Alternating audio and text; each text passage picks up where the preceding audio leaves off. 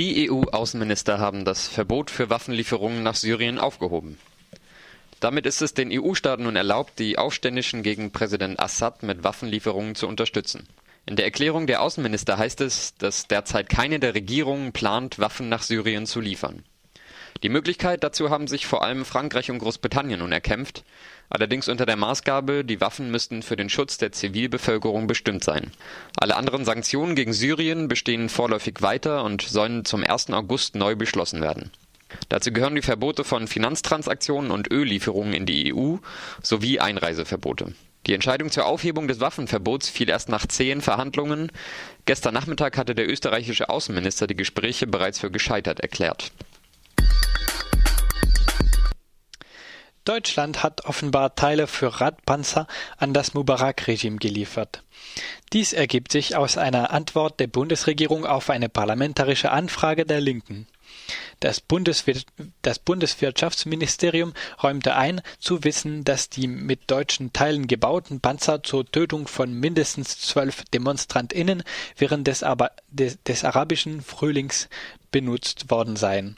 Offensichtlich wurden auch, nach, auch noch nach Beginn der Massendemonstrationen Komponenten für die Radpanzer nach Ägypten geliefert. Das Volumen des Rüstungsgeschäfts habe bei über 130 Millionen Euro gelegen. Der Anfragesteller Jan van Acken, Außenexperte der Linksfraktion, kommentiert das gegenüber Radio Dreieckland. Jetzt hat die Bundesregierung öffentlich zugegeben, schriftlich äh, uns gegeben, dass sie weiß, dass mit den Panzern, ähm, die sie da exportiert haben, im arabischen Frühling in Ägypten auch Menschen totgefahren worden sind. Aber das wiederum wundert mich nicht wirklich, denn natürlich werden alle Waffen, die Deutschland exportiert, irgendwann noch eingesetzt. Und wenn ich an irgendein Land wie Ägypten damals eine ganze Panzerfabrik verkaufe, ist doch völlig klar, dass sie damit Panzer bauen und dass diese Panzer eingesetzt werden, dass Menschen sterben. Das ist nicht das Überraschende. Das einzig Überraschende ist, dass die Bundesregierung das genau weiß und das völlig ähm, hemmungslos trotzdem weiter Waffenfabriken und Waffen in alle Welt verkauft. Die Bundesregierung forciert im Moment vor allem die Verbreitung von Kleinwaffen. Die Genehmigungen für die Ausfuhr von Sturmgewehren und sonstigen Handfeuerwaffen haben sich zwischen 2011 und 2012 glatt verdoppelt.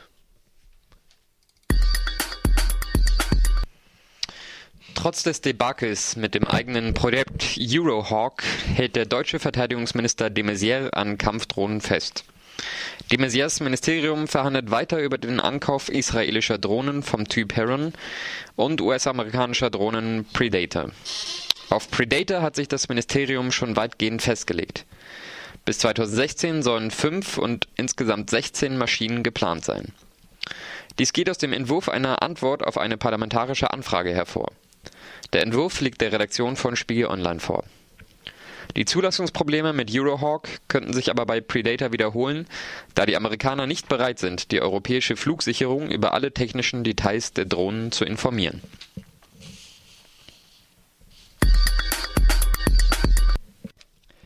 Immer mehr Menschen in Frankreich distanzieren sich von homophober Bewegung.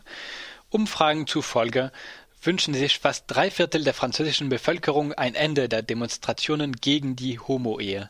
Das verstärkte Auftreten von Neonazis und fundamentalistischen Christen innerhalb der Protestbewegung schreckt nun offenbar doch viele Franzosen ab im Anschluss an die Demonstration am Sonntag war es zu Zusammenstößen von mehreren hundert Demonstranten mit der Polizei gekommen.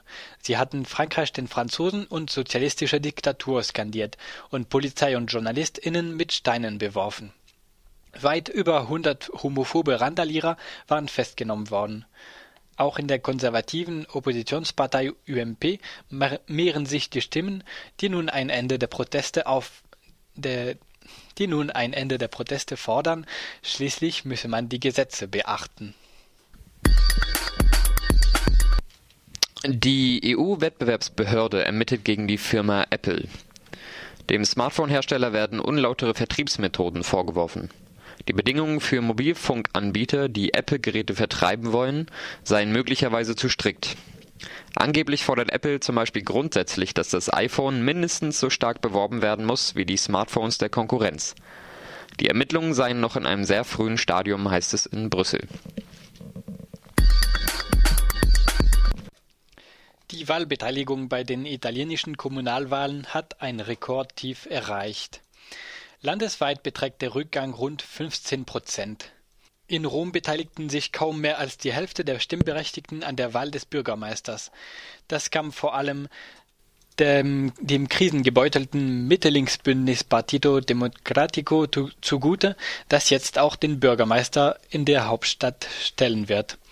Beppe Grillos Bewegung verlor dagegen massiv Stimmen, nachdem sich mehrere Abgeordnete im Parlament offen gegen die Bevormundung durch Grillo gewehrt hatten.